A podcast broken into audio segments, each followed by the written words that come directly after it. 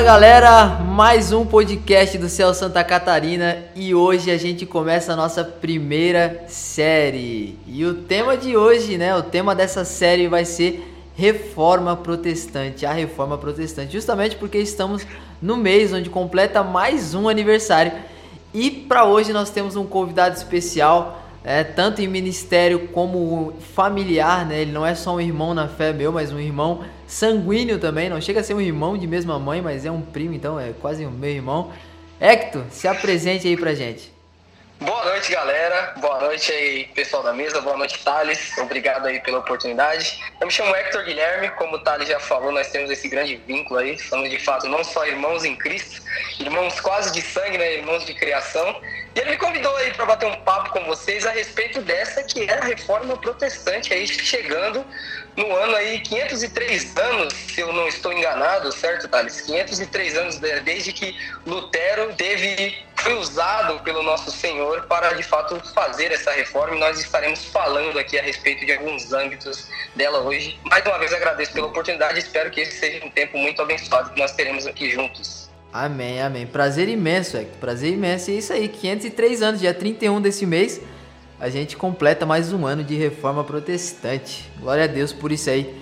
E aí, Hector, vamos começar o assunto então. O que, que você vê como importante né, de falar sobre a reforma protestante? Eu acho que é, a nossa geração entende bem pouco sobre isso. Acho que talvez é muito pouco falado. Acho que deveria ser dado mais ênfase, né? Os nossos jovens, os nossos adolescentes e as nossas crianças entendem pouco o que foi é, a reforma protestante, a importância para ela não só na, na questão histórica, mas também na questão religiosa, que é o nosso meio. Sim, Carlos, exatamente, né? Quando a gente fala a respeito não só da reforma protestante, mas o contexto histórico, né? E quão rica não é a igreja, né? Em relação histórica, né? A igreja e o contexto do cristianismo em geral, ela formou a sociedade como nós conhecemos hoje. Ela tem uma grande influência na sociedade nos tempos de hoje, né? Muitas das leis e muitos dos métodos ao qual nós vivemos nos dias de hoje foram instaurados é, mediante ao cristianismo. Então, como não estudar história, né? É, uma das suas dos seus escritos, né, uma das suas, das suas coisas mais famosas aí, Lutero, ele deixa, né, para nós as cinco solas, né? E uma delas é só a escritura, mas quando nós vemos essa questão, algumas pessoas focam simplesmente na Bíblia.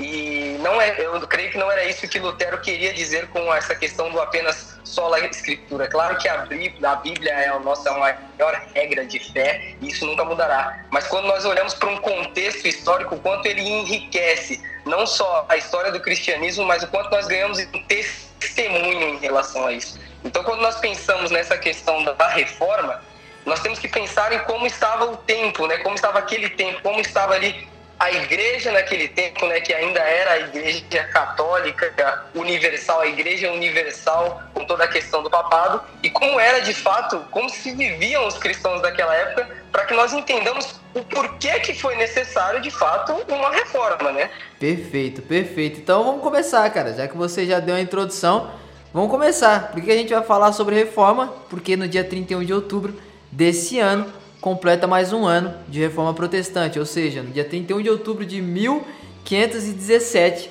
foi quando Lutero fixou as supostas 95 teses contra a indulgência. Tô certo, Hector?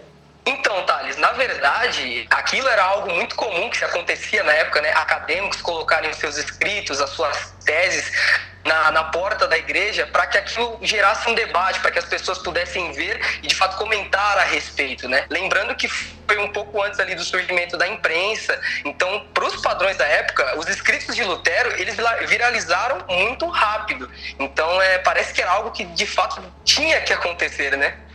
Perfeito, perfeito. Eu acho que vale lembrar para nossa geração que na época não existia internet nem jornal, então é, por ter ido tão rápido assim a conhecimento de todos, foi incrível. O Hector, acho que vale lembrar também que o movimento inicial de Lutero não foi combater primeiro né, a questão da prática da igreja, mas combater a forma de pensar da igreja. E, e ele, o primeiro movimento dele não foi né, no dia 31 de outubro de 1517, mas foi em 1517 ainda, só que no dia 4 de setembro, ou seja, é um pouco mais de um mês antes, ele já havia feito alguma coisa referente às teses, né? No dia 4 de setembro de 1517, ele já levanta 97 teses, né, é, contra a teologia escolástica. Então ali foi o movimento inicial dele, né? Ele não, ele não queria de fato combater a prática da igreja primeiro, ou seja, é, ele primeiro queria combater a forma de pensar da igreja. E eu não quero pular o tópico, mas vamos pro próximo que a gente tem mais coisa para falar a respeito disso.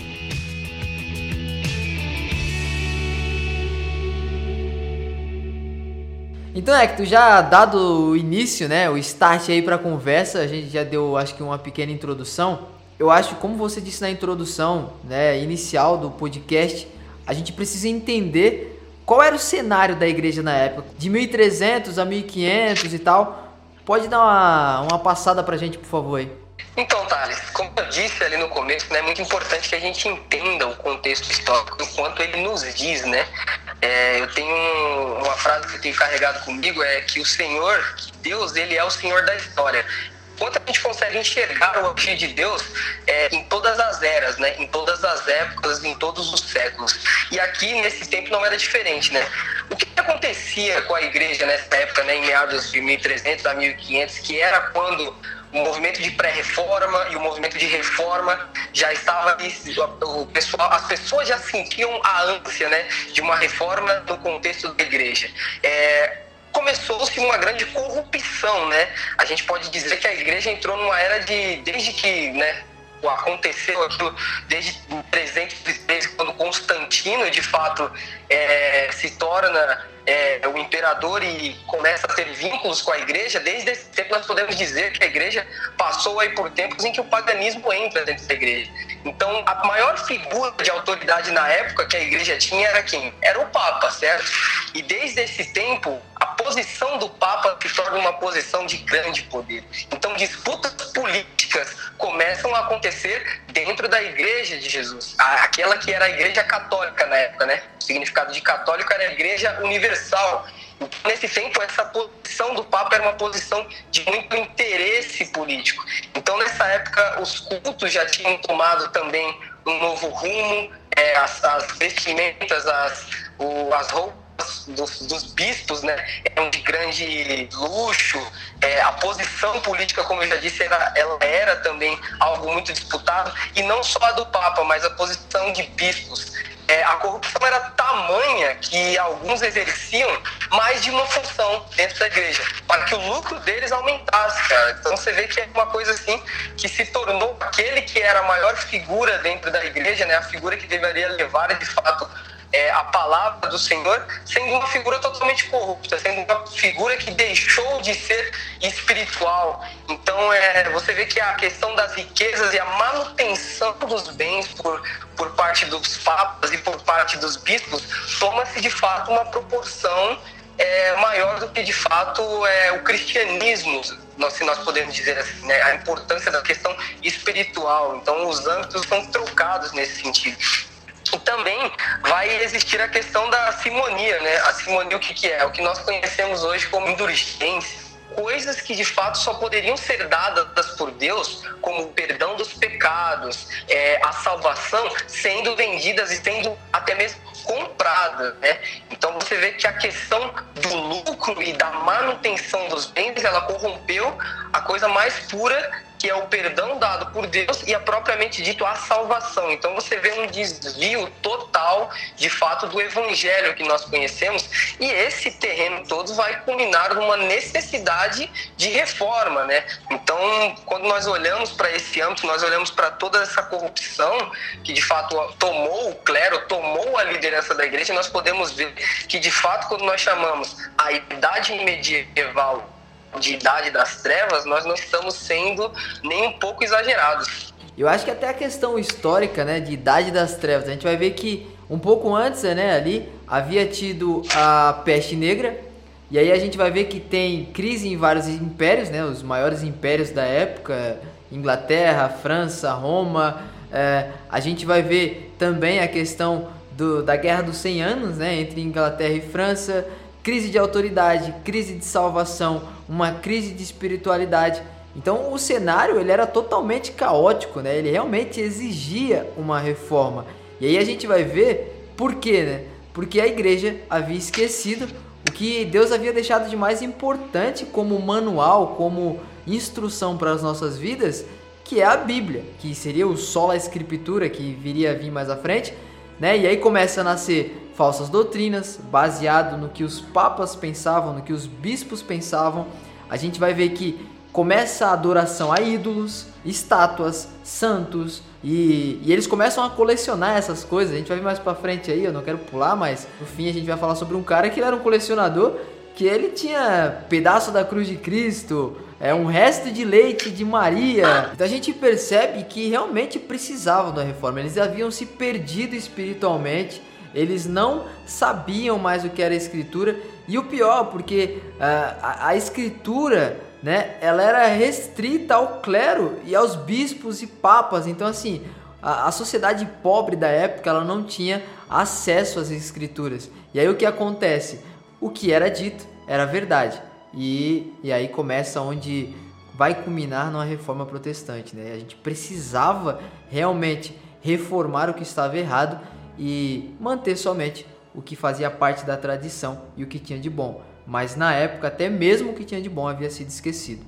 Exatamente. É interessante, cara, é que quando a gente olha a figura do Papa, e você falou muito bem quando você disse que o Papa começou a estabelecer doutrinas que estavam fora das doutrinas apostólicas, né? A Igreja Católica era a Igreja Apostólica Romana e o quanto eles haviam se desviado da doutrina apostólica era impressionante, né? totalmente distante, desvinculada dessa doutrina.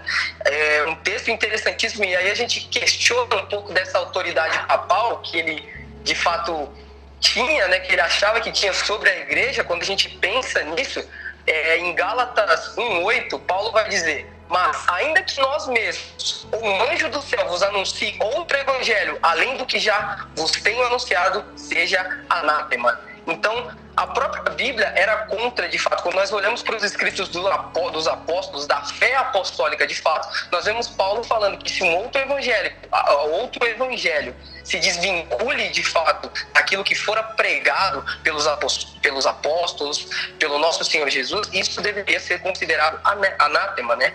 Então, algo que estava totalmente fora dos padrões a qual já haviam sido estabelecidos. Então, o padre não tinha essa autoridade e essa autoridade deve ser questionada por nós e é, é por isso que uma reforma protestante veio, porque nós vimos de fato que estava totalmente fora do âmbito que nós criamos e cremos até hoje, né?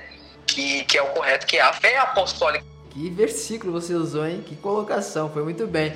Ué, tu acha que dado isso aí, né, a gente falando um pouco sobre o cenário, eu acho que a gente pode dar o próximo passo que é falar sobre os pré-reformadores. O que, que você tem aí pra gente a respeito dos pré-reformadores? Se quiser citar alguns nomes, fique à vontade. É, esses homens, e, e quando eu falo que Deus ele é o Senhor da história, é isso incrível. E por mais que nos tempos de hoje, né, onde a igreja esteja num período de trevas, a igreja esteja passando por, um, por uma liderança que de fato não condiz e não está associada ao que Jesus nos deixou, nós vemos que o Senhor ele continua a preservar corações que desejam de fato dar seguimento à sua obra de forma fiel. E quando a gente fala disso, a gente fala de pré-reformadores, não há como deixar de falar de John Wycliffe, né? que surgiu ali em meados do século XIV e esse, John Wycliffe, ele teve uma grande relevância né, naquele período. Ele era um desses que se revoltou aí contra essa questão das indulgências, das cobranças de impostos e, e, muitas dessas indulgências, o engraçado é a gente pensar nisso e mais uma vez nós voltamos a questionar a autoridade e algumas decisões papais. Muitas dessas indulgências era para financiar cruzadas contra hereges, né? Olha isso, o, o, o, que, o que de fato se tornou o cristianismo dessa época. Se não concordam conosco, o cristianismo que era uma religião que era perseguida, se torna e passa a ser o perseguidor. Então a gente vê que está totalmente desvinculado. Mas enfim, John Wycliffe, ele passa a ser essa figura de grande importância e uma das coisas que ele deixou de mais importante foi a tradução da Bíblia do latim para a língua inglesa, né? E isso foi uma riqueza assim de forma enorme, porque o povo da Inglaterra teve pela primeira vez acesso à Bíblia na sua língua. E os cultos naquela época, as missas, no caso, eram feitas, a Bíblia era lida pelo Papa em latim. Então o povo não entendia a palavra de Deus. Cara, olha como isso é triste, olha como, como a, a, aquela coisa de alienar de fato o povo, olha como de fato as pessoas não conheciam de fato o texto sagrado. Uma coisa que nós temos total e livre acesso hoje era uma coisa que era restrita, assim como você já disse.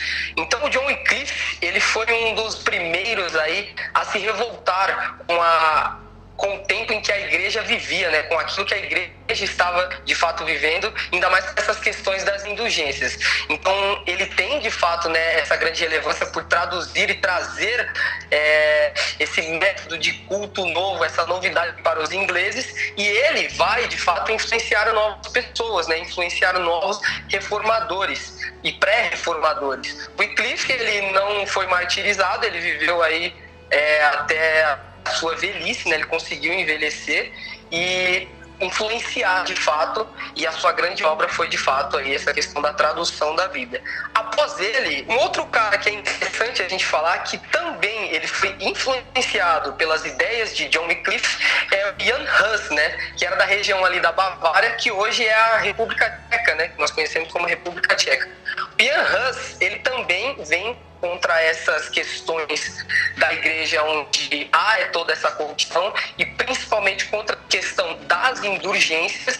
Então, na época do John Hus, começa de fato o cisma do papado, onde começa de fato a existir uma disputa entre dois e depois disso de três reivindicando ser de fato o verdadeiro papa. E isso volta àquilo que a gente tinha conversado um pouco antes, né? que o papado se tornou uma posição não mais espiritual, não mais como um líder da igreja espiritual, mas simplesmente como um líder político que queria exercer aí o seu domínio sobre a população, né? Então três desses reivindicavam ser os verdadeiros papas e aí começa uma disputa política que ela resulta na morte do Hus né? E aí vem uma das coisas mais interessantes a respeito da vida dele, que um príncipe da época disse que a respeito de Hans, que aqueles poderiam de fato calar aquele ganso. Que Hans, na língua eslovaca, quer dizer é, ganso, né? Que eles poderiam de fato calar aquele ganso, mas viria um cisne e esse ninguém poderia calar o seu canto. E alguns vão crer que ele estava falando profeticamente aí do nosso grande reformador mais famoso,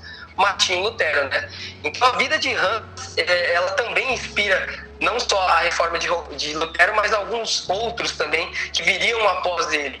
Então esses dois são duas pessoas, assim, dois pré-reformadores que de fato influenciaram muito é, a vida e os pensamentos de Lutero. Para você ver que essa época estava tão corruptiva, não só o, o Hans, mas também o John Wycliffe, eles foram é, eles foram tirados da igreja, né? eles foram exonerados da igreja, né? eles foram expulsos da igreja católica por, por conta das suas críticas ao papado e no caso do Hans, é, o Papa ele financia cruzadas contra os seguidores de Hans, né, os hussitas, e isso vai desencadear as guerras hussitas. Os hussitas, eles resistem e eles vão fundar, Thales, uma das primeiras igrejas protestantes, que é a Igreja da Morávia, cara. Então, colaboração né, desses dois reformadores foi gigantesca aí para aquele que seria, de fato, o grande reformador que nós conhecemos e quando nós falamos de reforma forma nós não podemos deixar de falar que é o Martinho Lutero. Então são esses dois nomes aí que eu acho que é interessante a gente trazer para esse debate e até para os nossos ouvintes pesquisarem a respeito. Eles têm diversos escritos também que é interessante a gente sempre dar uma olhada. Perfeito, perfeito. Eu acho que a gente precisa falar um pouco também a respeito da questão das traduções, né, das escrituras, porque ela era escrita em latim e então o, o, o povo mais pobre não entendia, né? Só quem realmente é, tinha essa língua era o clero, pouco também, e os papas e bispos, né? A igreja, os padres e tal. E, e a gente precisa ver a dificuldade de traduzir isso, porque eles ficavam durante meses para traduzir, por exemplo, Mateus, ou durante meses para traduzir João. E aí quando eles levavam isso às praças e começavam a pregar, a igreja vinha, tomava aquilo, queimava ou rasgava e acabava que eles tinham que fazer tudo de novo. Então, olha o trabalho desses caras. E na questão do Ian Ross, ele tinha esse príncipe do lado dele. E quando ele, né, o, o papado, né, a igreja católica vai abafa o caso e fala, ó, ou você fica do nosso lado, ou você vai ser queimado com Ross.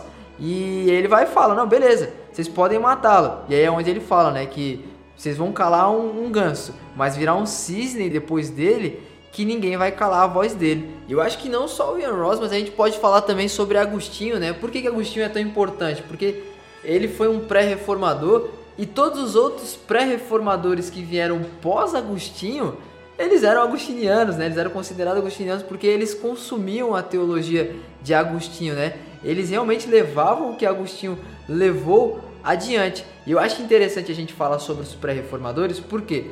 Porque toda vez que a gente fala sobre reforma protestante, as pessoas só lembram de Lutero. Mas vale lembrar de que culminou em Lutero.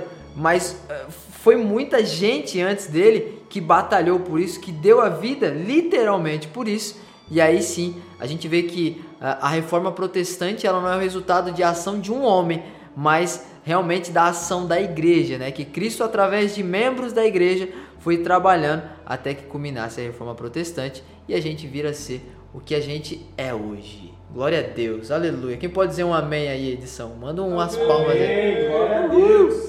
Hector, vamos para a próxima agora, Lutero. Quem foi Lutero?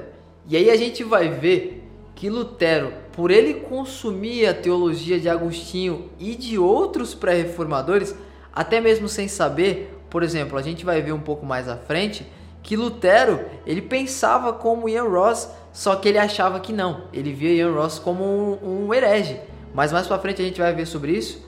Mas falando sobre Lutero, eu acho que uma das curiosidades interessantes de Lutero, Hector, é a questão de que ele ficou até um pouco paranoico quando ele descobre a confissão e começa a se confessar.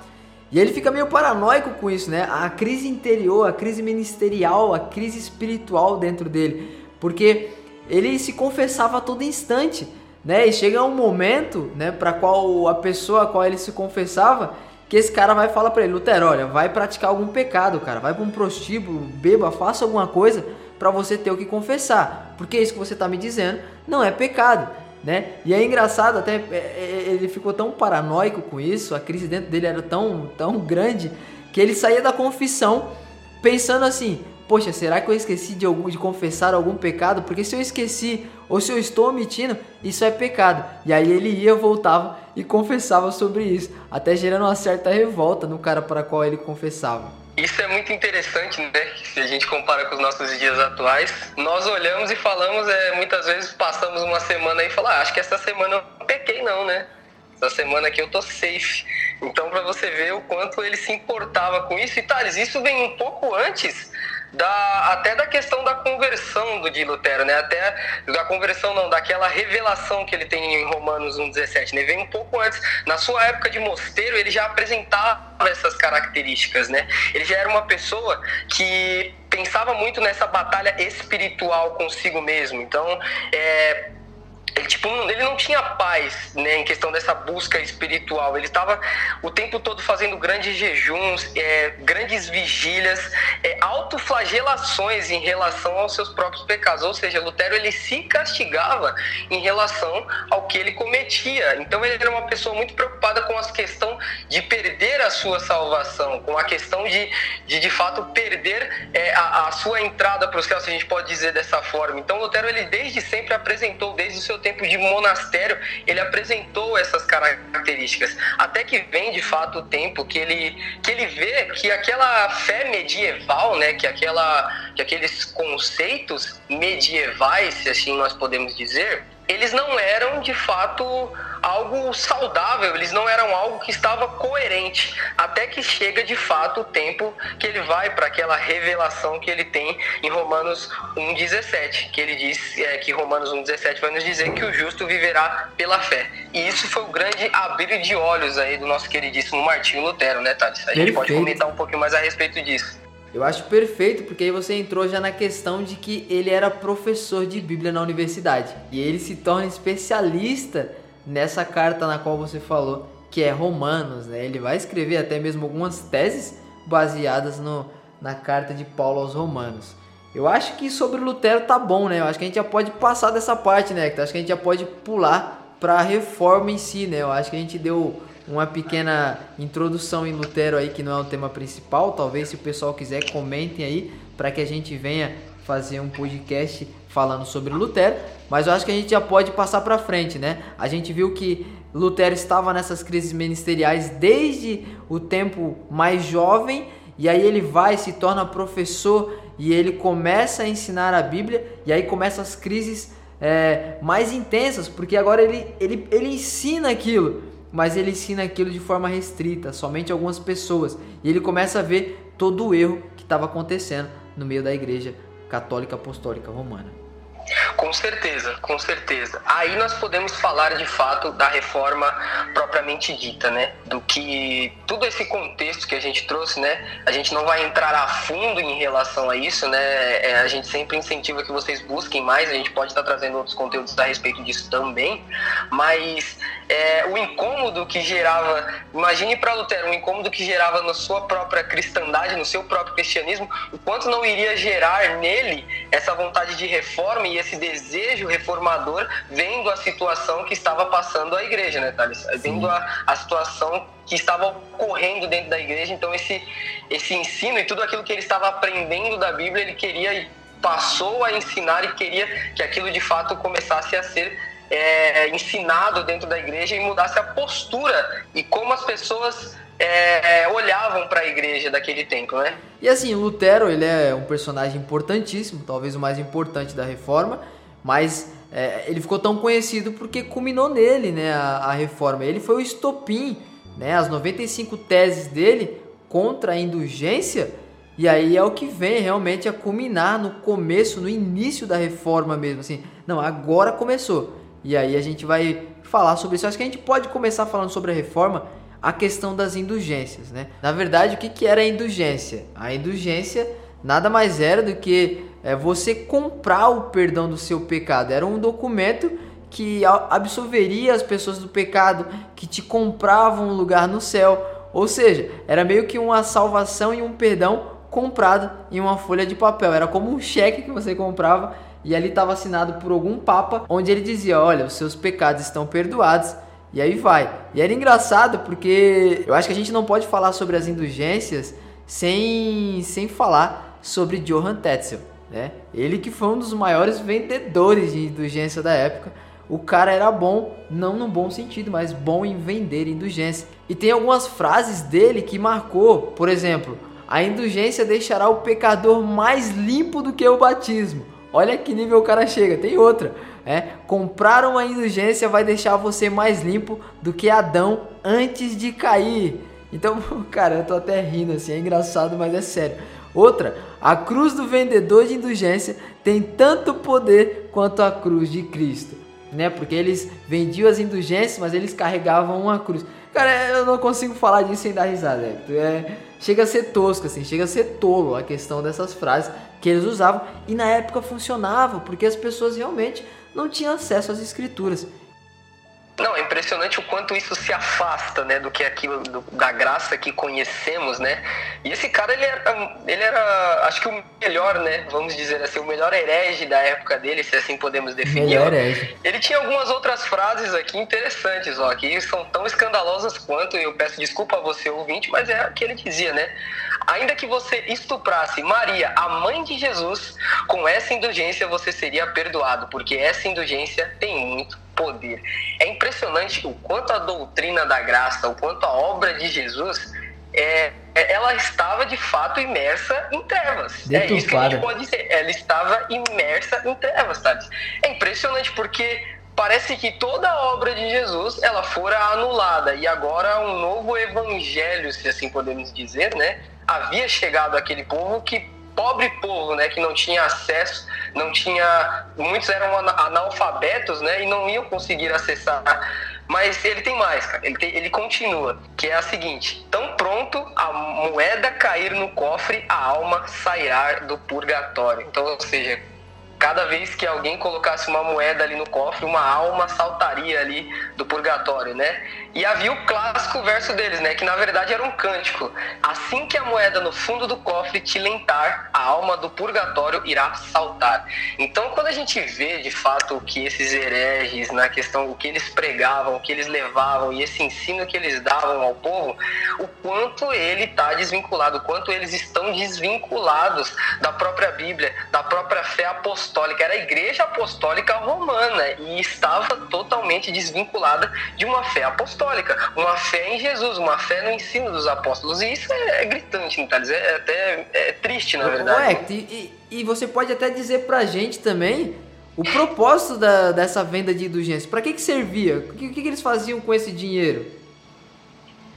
Então, Thales, na verdade, as indulgências elas eram vendidas e um dos propósitos era a construção da famosa, né, na, na da Basílica de São Pedro, a 2.0, né, que havia já uma Basílica de São Pedro, que essa vem do tempo de Constantino, mas essa era uma nova Basílica de São Pedro, né, que eles estavam construindo. E o interessante é que uma das teses de Lutero, a tese 86 de Lutero, vai dizer por que, que o Papa, que é mais rico que as grandes pompas do Império, não constrói essa única basílica de São Pedro com o seu dinheiro, em vez de tirar o dinheiro dos pobres fiéis. Então Lutero já estava, através das suas teses, refutando também essa questão da Basílica de São Pedro especificamente, Thales. Eu acho que a gente pode citar a tese 82 também, que vai dizer assim, ó se o Papa realmente tem o poder de tirar uma alma do purgatório, deveria fazer isso por amor e gratuitamente, e não com intenção de arrecadar fundos para construções de templos. Eu acho que essa daí também é uma das teses assim mais confrontantes ao papado, né? Não, com toda certeza, com toda certeza. Eu acho que o que não falta, como a gente já disse, seriam ali críticas ao modelo papal, né? Ao modelo que nós citamos aqui, que se tornou tão corrupto, né? Esse modelo de poder. É interessante a gente olhar e ficar alegres de fato, né? Com a, com a vida desses reformadores que nos trazem de fato ao, ao verdadeiro evangelho, que nos trazem de fato aquilo que nós podemos vivenciar hoje interessante de ser citada, vale a pena ser citada, é a tese 51 de Lutero, que é a seguinte: o certo seria o contrário, o Papa dar do seu dinheiro aos pobres, mesmo que para isso tivesse que vender a Basílica de São Pedro. Então você vê que a questão é, da misericórdia, a questão do olhar ao povo. E se a gente olha para essa época, a gente vê o claro abandono do povo, o claro abandono das pessoas, porque as questões se tornaram tão pessoais que o povo, de fato, que era para ser cuidado e tratado, ele havia deixado, havia sido deixado totalmente de lado, né, pela igreja. Eu queria fazer uma ponderação antes. É um texto que é muito famoso, que é a Confissão de Pedro e em Mateus 16, 18, Cristo vai dizer a ele o seguinte: Pois também eu te digo que tu és Pedro, e sobre essa pedra edificarei a minha igreja, e as portas do inferno não prevalecerão contra ela. É, muitas vezes esse versículo ele é usado um pouco fora de contexto, porque muitas pessoas creem, e aqui a gente volta para essa autoridade papal aí que a gente estava citando, que ela é de fato questionada e refutada aí por por Tomás de Aquino, pelo, pelo outro que nós citamos aqui, é que nessa questão alguns creem, e o papado crê que, a Igreja Católica crê que Pedro é o primeiro Papa, nesse caso, né? E essa autoridade papal é dada a ele e àqueles que vêm após ele, né? Dentro da igreja. Só que essa pedra que Cristo fala não se refere ao próprio Pedro. Cristo não vai edificar a sua igreja sobre Pedro. Ele não poderia edificar a sua igreja através de um homem que era finito e logo estaria morto. Ele fundamenta a sua igreja no que? Na revelação dada a Pedro. Que revelação é essa? Que Cristo era o Filho do Deus vivo então, muitas vezes isso é usado em contexto errôneo e nós esquecemos de quem de fato é a pedra angular, né? Que é de fato o próprio Cristo. Então, era só uma ponderação para fechar esse nosso assunto a respeito do, das indulgências, da autoridade papal e de todo aquele contexto que nós apresentamos também. Então é que finalizando a indulgência, acho que a gente deu uma boa introdução na reforma, né? A gente falou sobre o cenário da igreja, né? É, tanto pré-reforma quanto na reforma. A gente falou sobre Lutero, a gente falou sobre as indulgências, nós falamos também sobre os pré-reformadores. E eu acho que para um primeiro episódio de podcast, eu acho que tá bem rico de conteúdo, né? Não, com certeza, com certeza. Nós não entramos a fundo em nenhuma questão, né? Até porque se formos entrar a, é, a fundo em qualquer questão que nós citamos aqui, nós teríamos um papo bem mais extenso. Lembrando que existem diversos livros, né? Que falam a respeito de um único assunto. Então a gente aqui deu uma pincelada para que vocês entendam aí é, a respeito um pouquinho do contexto histórico, um pouquinho do que a igreja vivia naquela época, quem foram os pré-reformadores, trouxemos alguns nomes, Lutero também nós demos uma pincelada em quem foi, e creio que logo nós daremos sequência e teremos mais uma oportunidade de estar trazendo mais conteúdo para vocês. E é bom que a gente segura o público também, né? Porque se a gente soltar tudo de uma vez, eles escutam e aí vão embora, nunca mais querem ouvir a nossa voz. Já quero agradecer a sua primeira participação, você foi o primeiro convidado de Céu Santa Catarina, cara, e muito obrigado por aceitar esse convite e estar tá partilhando de todo esse conhecimento, de toda essa graça que Cristo colocou na sua vida. Cara, a satisfação é toda minha, que privilégio estar aqui com vocês e assim como a palavra vai nos dizer, né? Aquilo que vocês receberam, passem da mesma forma. E nós recebemos de que forma? Recebemos de graça, né? Então que nós possamos passar dessa graça que recebemos da mesma forma. E é sempre um prazer estar compartilhando aí a respeito da palavra e espero ter a oportunidade de estar com vocês novamente. Fechou, Hector. Obrigado. E a gente te espera pro próximo episódio, tá? Não, não desaparece aí, continua mantendo seu celular e seu e-mail aí que a gente vai te chamar pro próximo episódio, porque isso foi só o início a respeito do tema, né? Tem muito mais coisa ainda pra gente falar sobre é, reforma protestante, mais alguns episódios aí. Hector, mais uma vez, muito obrigado pela sua presença. Deus abençoe a sua vida, a sua família e até a próxima. É, quer dar a benção apostólica aí? Já estou com ela em mãos, inclusive. Então, mano. Agradeço aos amigos da mesa, você, Thales, pelo tempo. E, irmãos, paz seja com os irmãos e amor com fé. Da parte de Deus, Pai e do Senhor Jesus Cristo. A graça esteja com todos os que amam sinceramente o nosso Senhor Jesus Cristo. Amém.